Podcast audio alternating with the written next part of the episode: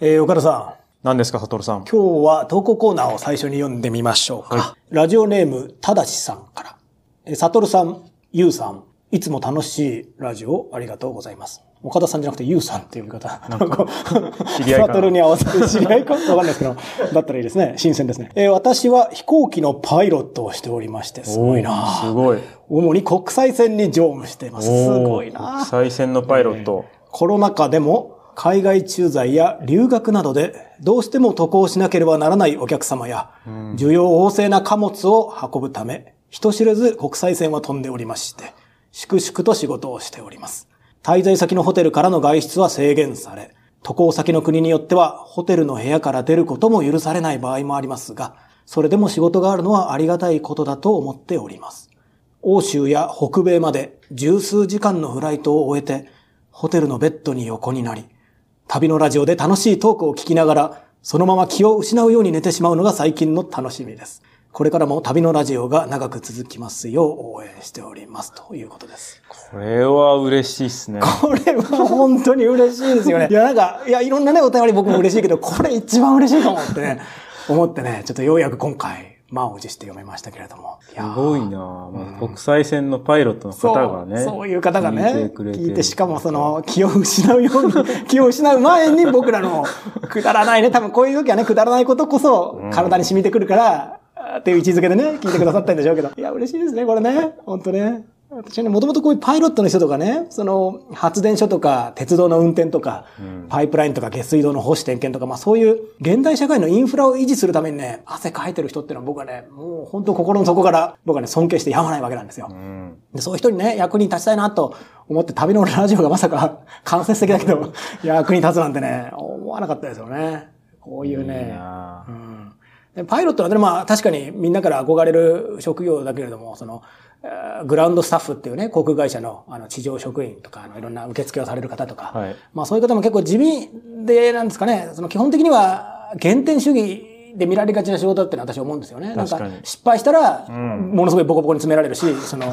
インフラとかもね、点検とかその確かに飛行機着陸してもそう褒められないですね。そうそうそうそう。まあでも国によってはねよくやったっつっ、途上国によってはわーって拍手あるじゃないですか。 まああれいい文化だと思うんですよね。ちょっと揺れた時とか、そうね。そうそうそうそう、やっと着水したね。ありますねああいうのはね、あのったらいい一体と思う感すごいねそうで、先進国ほどそういうのはないし、だからそのうまくいくのが当たり前って思われてうん、おっしゃるように。で、悪い意味での注目を浴びて、だから周りから目立ってね、ちやほやされたいとか、自己現状を満たしたいとかね、学生の就職ランキングとかで、登りにくい、ね、なんかそういうことがあるんだけども、だからこそね、そういうね、尊さっていうかね、だからこそ僕はね、本当のヒーローみたいなね、んいうのはこういう職業にあるってね、ことをね、思ってるんですよね。だからね、こういう人が聞いてくれてるってのはね、本当にありがとうございます。嬉しく思います。ありがとうございます。でね、このお便りにね、かこつけて言うとね、私ちょうど先日、まさに国際線に久しぶりにお、ついに。乗ってきたんですよ。久しぶりに、もう2年ぶりですね。2年前にインドネシアにウィーンから出張いてから久しぶりです。はいはい。で、最初、成田からパリに行って、おーそこからワシントン DC に行って、はい。で、飛行機は確かに全然便がないから、しょうがないから、サンフランシスコで10時間ぐらいトランジットして、はい。それで、成田にまた帰ってくる。だからへー文字通りの地球地球一周一周です よね。っていうのをいきなりハードなやつをやりましてですね。えーちょっとその話を少しだけしようかなとど思うっでしてまたす。サトルと岡田優の旅のラジ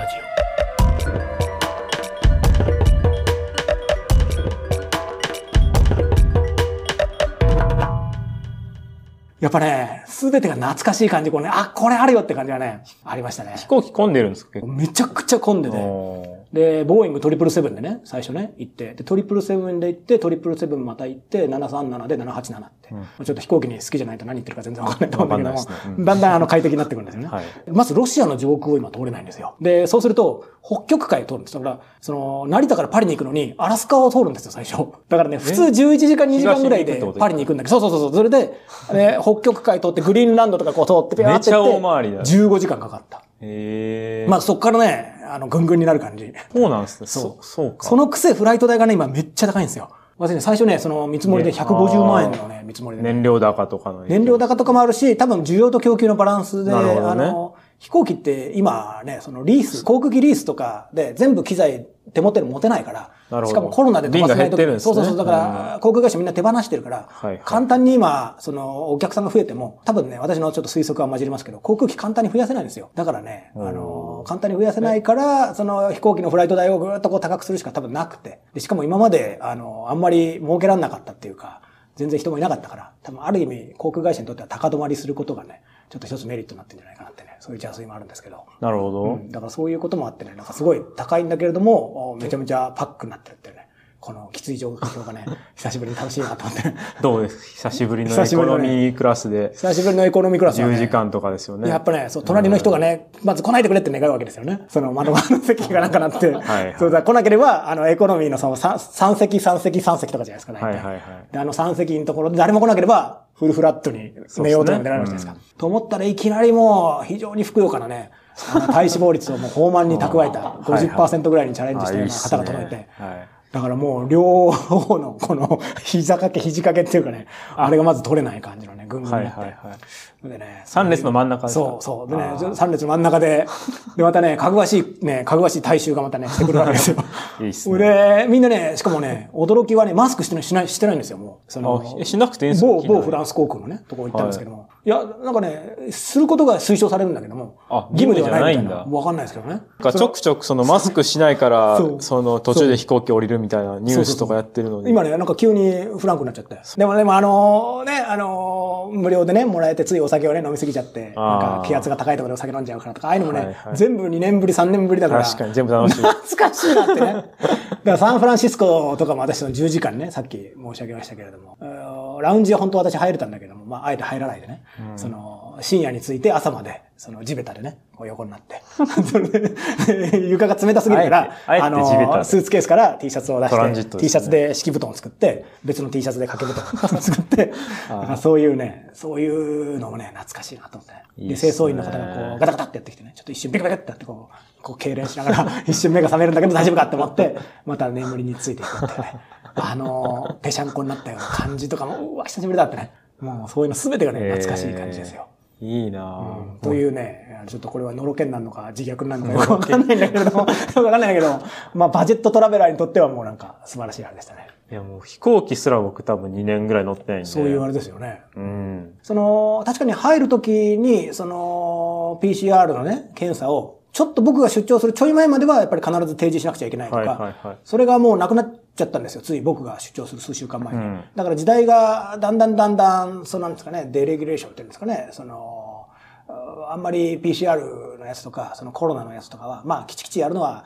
そろそろやめにしようか、みたいな、ちょうどその時期に、まあ、来たからかもしれないですけどあねーあ。検査なかったんですかじゃえっ、とね、アメリカ、パリから、その、ワシントン DC に入国するときは、その、数週間前までは必ずパリで PCR 受けなくちゃいけなかった。あ。はいはいはい。だけど、それが必要なくなったんですよ。えだからそういう意味でパリに着いたらね、ほぼ誰もマスクしてないんですよ。私もパリに来たのはね、7年ぶりぐらいなんですよ。その時も出張で。びっくりするぐらい何も変わってなかったってい一う緒や感じでしたっていねう。で、パリはだからさええ中国の、だから、あの、トングワンとかね、ああいう、なんですかね、深センとかに比べると、やっぱり伝統的な街だから、うん正直何も新しいものも建ってないし、た確か京都みたいになんか新しい建設物をあんまり建てちゃいけないことになってるんですよね、多分ね。だからそういうことも含めて、なんか何にも7年前と変わんないなって、その、誰もしてないですかマスク。いや、3、4%はしてました。だ3、から4%が。レガシーのホテルしてのるんだ受付の人あはー時々してました。日本と逆というか。でも、とはいえ、私も出張中にね、やっぱり4000になっちゃうといろいろよろしくないから、うん最初つけてたけど、でもやっぱつけるとみんながね、じろじろっとこうね、おんん見られるんですかそうだか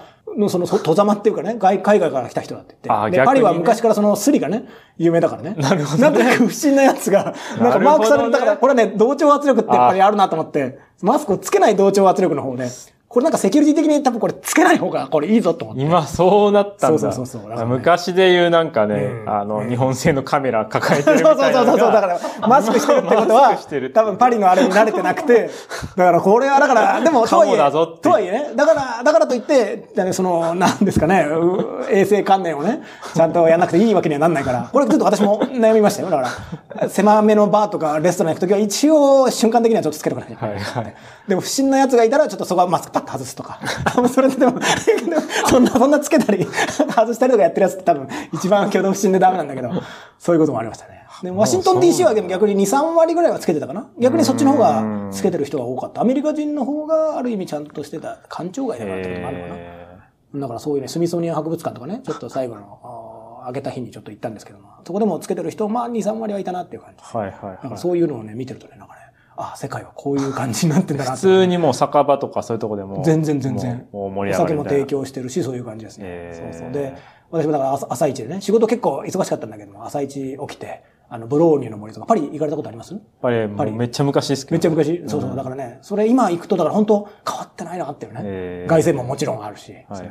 だから最近建った新しい建物がその新凱旋門っていう、それだってもう2、30年前に確か建てられたのかな、間違ってたら申し訳ないけど、まあほとんど本当何にも変わんないんですよ。はいはいでモノプリックスあるわとかね。そう、のチェーなンん店とかかね飲食店めっちゃ潰れてるとかそういうのなそいんでうすね。そう。意外意外になかったですね。へー見えないところでごめんなさい。私も熊なくね、巡ったわけじゃないけど、ほぼ何も変わってなかったですね。で、あの、犬のうんこが有名じゃないですか、パリって。有名なんですよ汚いって。ことそねうそう。だからね、ないなと思ってね。あの、走ってたらやっぱりあって ですね。ちょっと甘めに踏んじゃって。なんかね、これだわとか思ってねあー。これね、ウィーンに住んでた時はね、あの、街中に犬のうんこをキャッチボックスっていうか、あの、袋がちゃんとあって。はいはい。で、自分でちゃんとね、あの、犬が、その、行いをしたときに、 ちゃんとそれを、 あの、キャッチするのは飼い主の義務で、ドイツ圏ってやっぱ厳しいんだけど、フランス圏の人は多分そういうのは清掃員の仕事だみたいなことになってるのかわかんないけど、えーみんなしないですよね。だから、結構一等地のカフェにも周りにもうんこがあって、それ私最初来た時パリに対してちょっと失望したんですけども、今は久しぶりに、あ、うんこ健在みたいな感じで、 こうだから、変わんないなっていうこもうちとょっをと、タイムスリップしたみたいな。タイムスリップしたまでもコロナ前に言うほどね、あ別になんかそういうことがエスタブった感じになっちゃうんだけれども、 なんかね、思いましたね。だうんからそういう変わらなさというか、あ、相変わらずだなっていうこの安心する感じが不思議に今回の久しぶりの海外出張であったなってのをね、なんかねえー思いましたね。だからアメリカもその東海岸は僕あんまり経験はないけれども、ワシントン DC も8年ぶりか9年ぶりぐらいだけども、その、岡田さんもね、あの、留学というか、住んだこともあられるっていうか、伺ってますけれども、だからトレーダー・ジョーとかね。トレーダージョーズあのそうそう、ウォール・グリーンズとかね。はいはいはいだからやっぱりあの、チェーンスーパーねう店んでね、やっぱり、懐かしさ、ノスタルジーだってのが出てくるんだなと思ってね。確かにねだから私もね、運よくね、そのワシントンはね、アパートメントホテルみたいなとこだったんですよ。だから大きめの食洗機とかあっへーてはいは、いで、包丁もそのフライパンも、パスタ茹で機とかもみんな揃ってるから。だからトレジョーにね、トレーダージョーに久しぶりに行って、で、ベビースピナッチとか、あの料理するトマトソースとか、全粒粉のパスタとか買って、だから朝、こう、シャーっとこうね、なんか、まあ、大した料理じゃないんだけども、料理の真似事をしてね。はいだからアパートメントホテルでね、出張行くっていうのはね、これもね、私の好きなことの一つなんだけれども、こういうのもね、味わえてね、いいなぁなんか、のろけになっちゃって、 申し訳ないんですけど。自称ガイドいました、自自称ガイ称ガイドはね、やっぱどっちも先進的な人でしたからね。そんなにいなかったですね。ド。まだちょっと生存報告がない から。そうかねそうそう。でもね、私もね、ガムテープを持ってこうかと思ったん ですよ。そう、岡田さんがね。ガムテープでも僕、やっぱいらなくて、でもそれも、あの、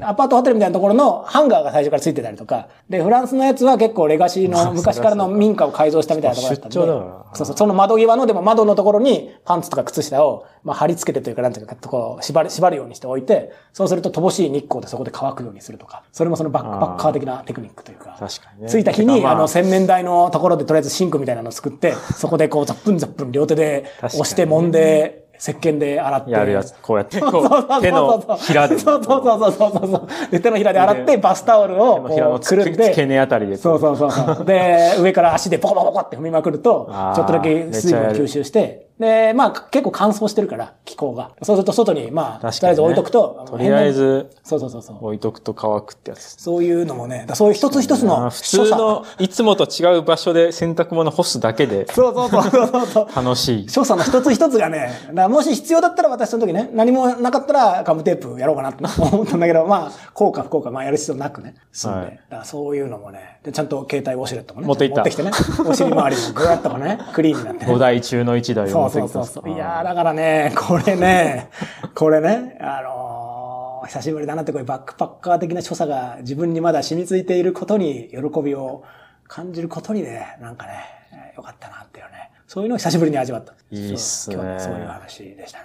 海外旅行。うん。いや、出張なんですけど、出張かそうそうそう。海外。でも出張ならではの背海外徳感っていうか、最初からフリーじゃないじゃないですか。もう海外出張中だとフリーな時間ってね、偉い人と一緒に行く時なんかはね、はいはいそいつが寝てね、あの、ホテルに放り込んでから、じゃあどうするかみたいなね。あるいは朝一でどうするかみたいなことを、その短い時間でどう最適に楽しんでいくかみたいなところがあるから、そういうのも、まあ久しぶりだなっていう。えまあ、どっちも行ったことある年だったからっていうのもありますけれども。まあね、思ったより変わってないことへの安心っていうかね、世界がまた回り始めてんだなっていうー、ねな。るほどね。そういうのがありましたね。まあでもプライベートで行くには、最初僕は申し上げたように100万とかもね、ちょっと今、エコノミーで100万って、はっきり言ってね、ちょっと。あそんなするのそうそうそう。勘弁パしてリもらまってでですかえ、だから今一周ですね。あ一周して合計でうん。だからちょっと特殊なあれだったんですけども、でもやっぱりその受給がね、まだあれなんで、うんうんだからそういう意味では、これからね、ちょっとヨーロッパ行きたいって人は、もうちょっとだけ待てば、多分もっともっと安くなると思うし、航空機リース会社とか調達会社が、多分もう少し便を増やしてちくるとょう思どから。今、じゃあもう、いやそうなんですよただしさんは大変かもしれないですね。いや、そうなんですよ。でもそれはね、忙しい多分よよくて、よかったことですうんよ。やっぱり仕事がね、あるのが一番いいと思いますよ。うん本当に。うん。だから特にそういう大型機が今、稼働をね、たくさんし始めるから、その国際線のパイロットだから多分トリプルセブンとか、あの、ボーイング、大型機の、それぞれあの、パイロットさんって、機種ごとに免許が違うんですよ。はいはいだから、大型免許とか中型免許とかだけじゃなくて、その、トヨタのこの車の免許っていう感じの具合に自動車に例えるなうんうんうんうんら、それしか、あの、めパイロットの免許って持てないんですよね。へーだから新しいのを運転しようと思ったら、それでまた新しく、あへーの、作んなくちゃいけないんですよ。なぜかっていうと、その、電子化されてる度合いとか、その機体の操作が体ス験ペがックが全然違う結構全然違ってくるから。だへーから、ただしさんがその、どの機種のね、あれ持ってるかも大変興味があるんですけども、 そんななんか、航特定空で機きちゃうマニアみたいなね、航空ファンみたい な、なんかう、んエアラインみたいなね、そういう雑誌の投稿みたいになっちゃうんだけれども、だからそういう意味では、多分、正さんがお持ちになっている機材がそのまま健在で、今もう2年前と続いてですね、続いていらっしゃるわけだから、だからそういう意味では、あの、お互い良かったねっていうね、いや、あのなんか国際線乗ってたら最後、機長の挨拶みたいなのあるじゃなあいでりすか。ますね、ありますそうね。あれで、最初なんか母国語で言って、その後まあ英語とかで。そうですね言じゃないですかそうですねうんその、母国語で言った後に英語、英語で言うときは、ちょっとなんか、うん。まあ、適当じゃないけど、さ、さらっと言う。みたあいなるほど、なるほど。なるほどあれがめっちゃかっこいいなと思って。ああ、なるほど そね。うなんかなるほどね。もう、いつも言ってるぜ、みたいな 感じで。センキュー、みたいな感じであ。あ、なるほど ね。そうなるほどねあのさらっとこさらう、っと構えずに。いいですね。はい。あれがね、いつもあれ聞くために一回こう、外すの、 そのあの映画とか見ててもヘッドホン外して、 なるほどね、なるほどねこ。う機内から鳴ってくる感じを、なるほどね機長の挨拶を聞いて。いいですねあしかもそうね、だあの、フランスの場合はそう、確か英語だけじゃなくてフランスフランス語語もね、あもっそうたかりすそうるか。から。あれかっこいいんだそようそうそうそう。あれいいですよね。そうそう。その第二外国語でね、そのそうアナウンスしているだけれども、流暢な感じ。そうそう、流暢で。あれたまらないですね。ええそうそう。だからそういう金銭の触れ方がね、それぞれにあるというね。だから正しさんも今、んどこかの国のホテルでこれをそうですね 聞いてるかもしれない。いやーうんいつもありがとうございます。ありがとうございます。本当に嬉しいお便りでございました。はいありがとうございありまがしとうございた。ます。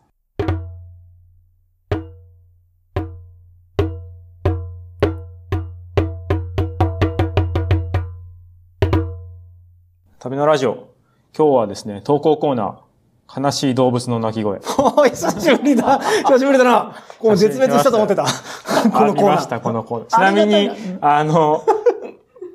以前紹介した悲しいヤギの鳴き声。はいはいあれが、あの、伊藤さんでしたっけああ、はいはい。デイリーのね。デイリーのライターの。ライターの方が投稿させていただいたあれやつが YouTube にも載ってましたよねそう、あの YouTube がなんかすごいバズってて最近。何何回再生ぐらいなの 何万再生だろうなんかすごいね。 100万再生。ちょっと僕ら、僕らのこの50回ぐらい続いてきた YouTube を、はるかに超える。いや、これ、やっぱりそうね YouTube ってね、バズり方が指数関数的だからね。これだって、そのアップされてるのがまあ2019年でで、僕らのラジオ紹介したのも、まあ去年ですよね。確かそうかな。そそうの時はあんまり、その時は多分ね、こう言っちゃほん失と礼だけど数十回とか。数十回ですよね。そうそうそうだったのそう。が、なんか知り合いが、これ、これ、いいんだよ、みたいなのをツイッターつぶやいてて、なんか聞いたことあるかと思って。あ、岡田さんの知り合いが、知り合いが。 旅のラジオ全然関係なく。全然関係ないとこで、この YouTube をシェアしてて、そうそう100万再生かこ。れあるぞと思ったら、このね、僕らがこう一生懸命喋ってることのもう全然もう、このヤギに、やっぱりね、コンテンツ力で圧倒的に負けてますね。やっぱりこの悲しい動物の鳴き声っていうのに需要がやっぱりあったっていう。そういうことですよ ね。 100万再生あるんでおめでとうございます。だから、はい。ぜひ、はい。旅のラジオが影響してるかどうかはちょっとわかん多ない分ですけ関ど。係ないでしょ。でも YouTube さ、突然おすすめってそう来てバズり方ってのあるんですよ、これねそうですねアルゴリズムが急にはまると。まあ僕らもだからあんまり気にしないでね、突然だから、 わかんないけど、ね、アメリカの街の話が急に100万再生とかね、急に国評レビューが1000万再生とか。まあそんなこと多分ないんですけどね。で、で、ごあめんなさい、だ何の話でし次、そう。で、あのー久しぶりに来たラジオネーム、すすむさんという方がた、進さん。はい。はい。えーメッセージいただいております。えーいつも楽しく拝聴させてもらっています。私の中での神会は、究極の自由を追求したアメリカの街の話。あれね。はいはい。この岡田さんのね。話ですあれね、あれね。あれゲ面ス白かっトた。会、ガチナイト。あガチナイトこれあ武田修太郎さんね武田ですうんうんうんそして中でも国評レビュー選手権がとても面白かったです。最近では自分でも国評レビューを探しては一人でクスクスと笑う日々です。自分でも一人で国境レビューを探してい一る。人選手権。それやめてくだ さいよ。そうじゃなくて、あの、それを僕らにシェアしてほしいなそうです。ねぜひね、ぜひちょっと。シェアしてほしい。ねえー私自分でもす進むアートというポッドキャスト番組をやっているので、今度自分の番組でも気に入った国評レビューを紹介してみようとあ、考えぜてひおぜりひます。ぜひぜひ。ぜひ、いつもサトルさんと岡田さんの楽しい掛け合いには癒されております。そしてたまに変化球で爆笑させてくれる石川さんの存在もたまりません。素晴らしいですね。これからも応援してます。ということで、ありがとうございます。で、すすむさんに送っていただいたのがですね、はいえー、続きを読みます。投稿させていただく鳴き声は、都引きガエルの鳴き声になりまおすー。伊藤さんも沖縄だったから、なんか、南方面が強いです ね。南方面の動物は悲しく鳴くんですようん、ね。かもしれない。コロナ禍で旅に行けなくなり、好きな自然観察を家でできたら良いなと思い、どんどん増えていくペットたち。あ、ペットなんだ。あ、お買いになってる。ええ。そんな中でも、都引きガエルはいつも良い声で鳴いてくれます。ですが、この鳴き声、メスと間違えて、オスにオスが乗っかった時に、下、いやいや、今ね、ジェンダーフリーですから。下になってるオスが、俺はオスだと嘆いてる鳴き声なんです。わ我が家の都引きガエルはオスが2匹。この鳴き声は今後も続いていきそう でちょっすと。ね、あの、メスをね、あの、自由だけど、恋愛は自由だけど、あの、メスの引き換えをちょっと、ね、お買いになるのはいいかもしれないですね、もしかしたらね。ちょっと聞いてみましょうか。はい。